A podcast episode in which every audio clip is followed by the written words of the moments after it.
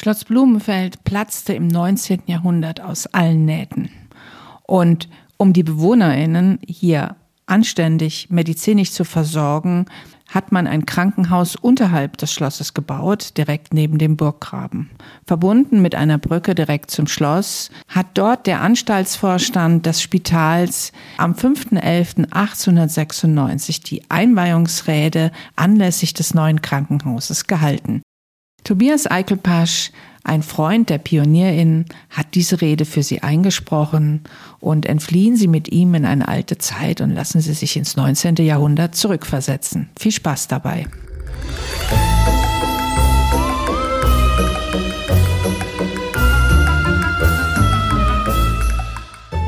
Schlossgeschichten aus dem Schloss Blumenfeld. Das ehemalige Schloss, ein altbambergischer zum Kloster Stein gehörender Vasallensitz der Herren von Blumeneck, kam nach dem ältesten Urkunden im 15. Jahrhundert an die Klostervögte von Klingen und von ihnen an die Herren von Klingenberg.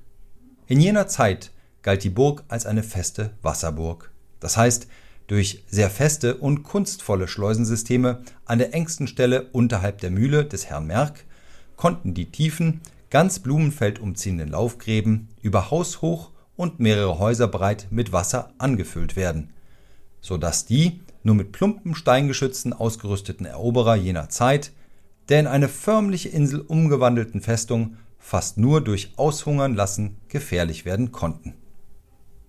Auf diese Weise wurden sie dann aber doch von den verbündeten Städten von Schwaben und am Bodensee wegen einer Fehde mit den Klingenbergern im Jahre 1441 eingenommen und zerstört, um dann 1463 an die Herren von Bothmann, Jungingen und im Jahre 1488 wieder an die Klingenberg und von diesen sofort durch Verkauf an die Deutschherren der Mainau. Im Jahre 1499 wurde sie wieder von den Schweizern lange belagert und eingenommen. Von dem älteren Bau der Klingenberg blieb nichts mehr übrig, nur die Fundamente wurden zum Neubau benutzt. Dieser Neubau bestand aus einem älteren Flügel, der unmittelbar an den Speisesaal grenzte, und den jüngeren, an dem sich die Haupteingangspforte befindet. Beide waren durch feste Ringmauern eingeschlossen. Die Errichtung des jüngeren Flügels bedeutete eine ausgiebige Erweiterung, zugleich einen Umbau des Schlosses, welcher dem ganzen Gebäude eine ziemlich einheitliche Erscheinung verlieh. Es wurde nämlich ein rechter Winkel zum älteren Bau ein zweiter Flügel angebracht, der von derselben Wendeltreppe wie der ältere zugänglich ist und ebenso wie dieser mit Staffelgiebeln nach oben abschließt. Die Bauzeit dauerte fünf Jahre und ist dem prachtliebenden Deutschordenskomtur zu Mainau, Werner Schenk von Stauffenberg, zu danken, dessen Wappen sich nicht nur im ganzen Schlossgebäude, sondern auch am Pfarr- und Schulhause wiederfindet. Und schon bevor man das Spital betritt, an dem schönen Vorderfronterker entgegenblickt, mit der Inschrift Werner Schenk von Stauffenberg, Teutschordens dieser Zeit, Kommitur zu Mainau 1578. Dieser Komtur zu Mainau war der Untergebene des Landkomtur des Deutschordens der Ballei, Elsass und Burgund. Daher finden wir vor seinem Wappen öfters dasjenige des damaligen Landkomtur Hugo Dietrich von Hohenlandberg Komtur von Altshausen und Oberer des Komturs der Mainau vorangestellt, so zum Beispiel am Pfarrhof über dem Tor am Höfchen. Von dieser Zeit bis zur Umwandlung in ein Spital hat das Schloss bemerkenswerte bauliche Veränderungen nicht erlebt. Nach Aufhebung der Deutschordensherrschaft wurde dasselbe fiskalisch dem Staat gehörig und war bis zum Jahre 1857 Sitz des Bezirksamtes Blumenfeld es bot seine Räume zur Wohnung des Amtmanns und Amtsrevisors und zu den hier zugehörigen Büros, während der Physikus im Kaplaneigebäude wohnte. Der letzte Physikus war der nachher in Konstanz wohnende Dr. Schmid.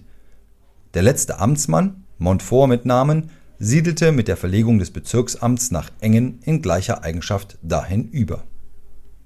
Als im Jahre 1857 die Amtsgerichte ins Leben traten, war das Blumenfelder Schloss der Sitz eines solchen, sowie die Wohnung des Amtsrichters, desgleichen des letzten Amtsgerichtsarztes Dr. Ort. Nach Verlegung des Amtsgerichtes aus Blumenfeld wurde das Schloss durch Freiherr Johann Nepomuk von Hornstein, Binningen vom Staate und zwar von der Steuerdirektion zu Handeck für die Freiburger Kurie angekauft.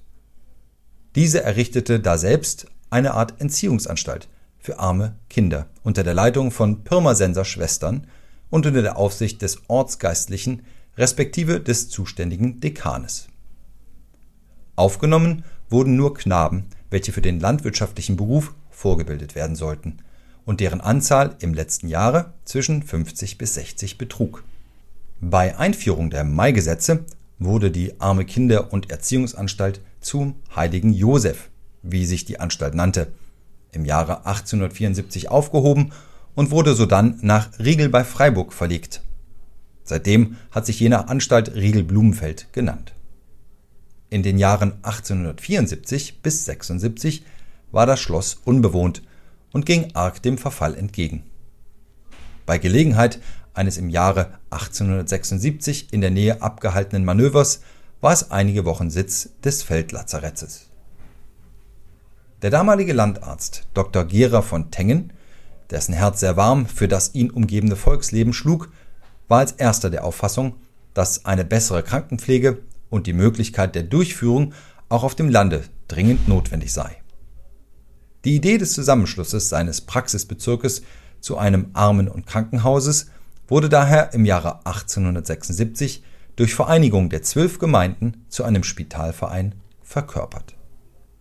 Im selben Jahr, am 23. August nämlich, wurde das ehemalige Schlossgebäude zu Blumenfeld innerhalb der Umfassungsmauern mit zwei Gärten nebst der zwei Morgen großen Schlosshalde von den verbundenen zwölf oder richtiger 13 Gemeinden käuflich erworben. Zum Preise von 6.350 Gulden, das entsprach rund 10.800 Mark. Dazu musste bezahlt werden der Zins von den zwei Jahren, während welcher der Bau leer stand, in Höhe von rund 1088 Mark. Die Kaufkosten betrugen 25 Mark 72, also kam das ganze Gebäude zu stehen auf 12.000 Mark. Die Kaufsumme wurde nach Verhältnis der Einwohnerzahl auf die einzelnen Gemeinden verteilt und am 3. September 1876 wurde an das erzbischöfliche Kapitelsvikariat bezahlt 10.152 Mark. Der Rest, rund 1.800 Mark, wurde von der Verkäuferin unter der Bedingung nachgelassen, dass diese Summe, soweit sie zur Deckung der Kosten nicht erforderlich sind, zur sofortigen baulichen Wiederherstellung des Schlosses verwendet werde. Dies geschah auch so, und es ist über die Verwendung dieser Schenkung ein äußerst genauer Rechnungsnachweis aufgestellt worden. Zur inneren Einrichtung des Hauses wurden nun die Armenfondsmittel verwendet, und zwar aus dem Bezirksarmenfonds Blumenfeld und aus dem Distriktsarmenfonds Tengen, zusammen rund 5000 Mark. Die genannten zwölf Ortsarmenverbände vereinigten sich gemäß 30 des Badischen Armengesetzes zu einem gemeinsamen Armenverbands, um ihre Armen und Kranken im Armen- und Krankenhaus Blumenfeld gegen eine mäßige Vergütung seitens der Gemeinde verpflegen zu können, welche für kranke Arme auf 50 Pfennig, für Pfleglinge auf 40 Pfennig festgesetzt wurde. Schon nach einem Jahr werden beide Beträge auf 30 Pfennig reduziert. Dagegen wurden durch Erlass des Großherzoglichen Verwaltungshofes vom 29. Dezember 1876 der Bezirksarmenfonds Blumenfeld und der Distriktsarmenfonds Tengen ermächtigt, ihre jährlichen Überschüsse unmittelbar in die Spitalklasse fließen zu lassen. Bei der Gründung verzichteten sämtliche Verbandsgemeinden auf die jährlichen Zinseinnahmen aus den Armenfonds, mit Ausnahme der bei den Fonds ebenfalls beteiligten Gemeinden Epfenhofen welche mit einer einmaligen Abfindungssumme abgelöst wurde. Seitdem fließen die Zinseinnahmen der beiden Fonds im Betrag von 1300 Mark und von der Heimzahlung 100 Mark alljährlich dem Spital zu. Als wichtiger Punkt der Gründungsstatuten wurde der Artikel 8 genannt, welcher bestimmt, dass die Anstaltsverwaltung darauf bedacht sein soll, dass dem Bezirks- und Distriktsarmenfonds ihre Vorschüsse zur Einrichtung des Spitals von 5000 Mark wieder zurückersetzt werden können, damit den genannten Fonds ihr erstes Vorzugs- und Unterpfandsrecht getilgt werden könne. Im Gründungsjahr wurden sodann in einer der ersten Versammlungen die Gründung einer Dienstbotenkrankenkasse beschlossen, welcher gemäß 34 des Badischen Armengesetzes am 16. Juni 1878 die staatliche Genehmigung vom Großherzoglichen Bezirksamt Engen erteilt wurde. Diese Dienstbotenkrankenkasse hatte nur Gültigkeit für die vereinigten zwölf Gemeinden und gewährte den Versicherten in Erkrankungsfalle nach 3 erstens unentgeltliche Behandlungen durch den Armenarzt, sofern sie sich in einer der zwölf Gemeinden aufhalten, und zweitens die nötigen Arzneien, sofern sie vom Armenarzt verordnet sind, unentgeltlich aus der Apotheke in Tengen. Und drittens freie Verpflegung während der Dauer von acht Wochen im Armen- und Krankenhaus Blumenfeld, sofern die Krankheit mit Arbeitsunfähigkeit verbunden war. Als Entgelt hierfür wurde von den Versicherten vierteljährlich für 1,17 Mark durch die Dienstherrschaft erhoben und durch die Gemeindeverwaltung eingezogen sowie an die Spitalkasse abgeliefert. Im Jahre 1887 wurde der Bezirksverband Blumenfeld gegründet, wie er heute noch besteht, nach dem Verwaltungsgesetz vom 5. Oktober 1873, Paragraph 57 und 58. Hierzu erteilten sämtliche Gemeinden im Januar 1887 ihre Genehmigung, desgleichen das Großherzogliche Ministerium vom 15. April 1887 und die Kreisversammlung vom 1. April 1887. In dieser Genehmigungsurkunde ordnete das Großherzogliche Ministerium an, dass die Ankaufssumme von 12.000 Mark an die Gemeinden und die überwiesenen 5.000 Mark an die Armenfonds auf 31. Dezember 1893 zurückgezahlt werden solle. Beides wurde auch vollzogen. Eröffnet und ihrem Zweck übergeben wurde die Anstalt mit 14 Betten am 1. Juli 1877, nachdem schon am 27. Juni die ersten beiden Schwestern eingetroffen waren. Am Eröffnungstage war schon ein Kreispflegling da, der bis zu seinem Tode alle Botengänge gewissenhaft besorgte. Wie armselig es im Geburtsjahr der Anstalt zuging, ersehen wir aus folgenden kleinen Erlebnissen. Im Juli 1877 kam ein Kranker zugereist, dessen völlig zerfetztes und mit Ungeziefern durchwimmeltes Hemd verbrannt werden musste. Aber nun woher ein neues Hemd nehmen? Der zufällig anwesende Herr Pfarrer Thyri schenkte eines. Bei einer gründlichen Nachlese aber entdeckte Schwester Lina weiteres Ungeziefer. Was nun? Der Patient musste nochmals ins Bad, während sein neues Hemd gewaschen und getrocknet wurde. Zufällig ging der Herr Pfarrer wieder vorbei, und über den Vorfall lächelnd schenkte er eben wieder ein Hemd, wodurch der Patient aus seiner etwas ausgedehnten Badesitzung erlöst wurde.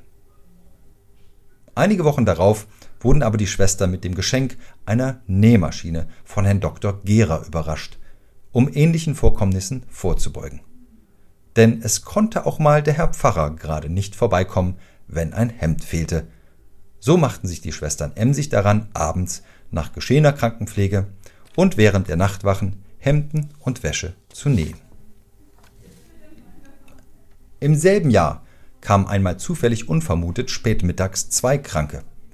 Da aber nichts gekocht war und auch keinerlei Vorräte vorhanden waren, gaben die beiden Schwestern, die sich eben zum Mittagessen setzen wollten, ihr Essen hin und begnügten sich mit der Suppe, die statt mit Braten mit großer Heiterkeit verzehrt wurde.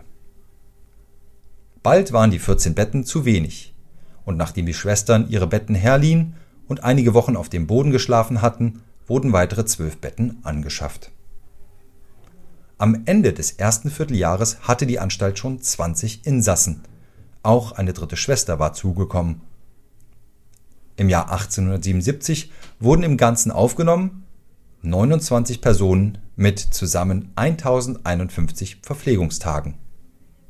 Im Jahre 1878 wurden aufgenommen 59 Personen mit 3222 Verpflegungstagen. Mitte der 80er Jahren wurden die meisten Liegenschaften in Feldern und Wiesen erworben, und die Anstalt bewirtschaftete 53 Morgen Feld, wovon 40 Morgen Eigentum sind, mit einem Steueranschlag von 16.000 Mark. Der Genauigkeit halber sei erwähnt, dass die Anstalt 16 Stück Vieh, 8 Schweine und gegen 40 Stück Geflügel besaß. In den letzten Jahren zeigte immer mehr, dass der Betrieb der Anstalt über den engen Rahmen des alten Hauses hinausgewachsen war. Bei der so großen Verschiedenartigkeit der Spitalinsassen war eine sonst doch so nötige Trennung der einzelnen Elemente, namentlich eine strenge Absonderung der Geisteskranken und Pfleglinge einerseits und der Kranken andererseits, wegen Raummangel nicht möglich, woraus sich sehr oft große Unzuträglichkeiten ergaben. So entsprach dem Geschmack mancher Patienten durchaus nicht, auf den Treppen oder sogar im Zimmer nebenan Geisteskranken zu wissen, während auf der anderen Seite viele Pfleglinge, denen außer ihrem Schwachsinn oder ihrer Krüppelhaftigkeit sonst nichts fehlte, es nicht begreifen konnten oder wollten, dass für den benachbarten, von schwerer Operation erschöpften Patienten ein ungleich viel besseres Essen mit Wein und anderen Genüssen aufgetragen wurde.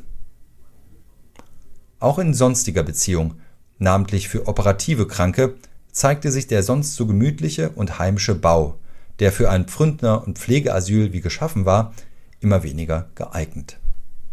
Zumal für Operationszwecke nur ein äußerst kümmerliches Dachzimmerchen mit schlechtem Licht eingeräumt war.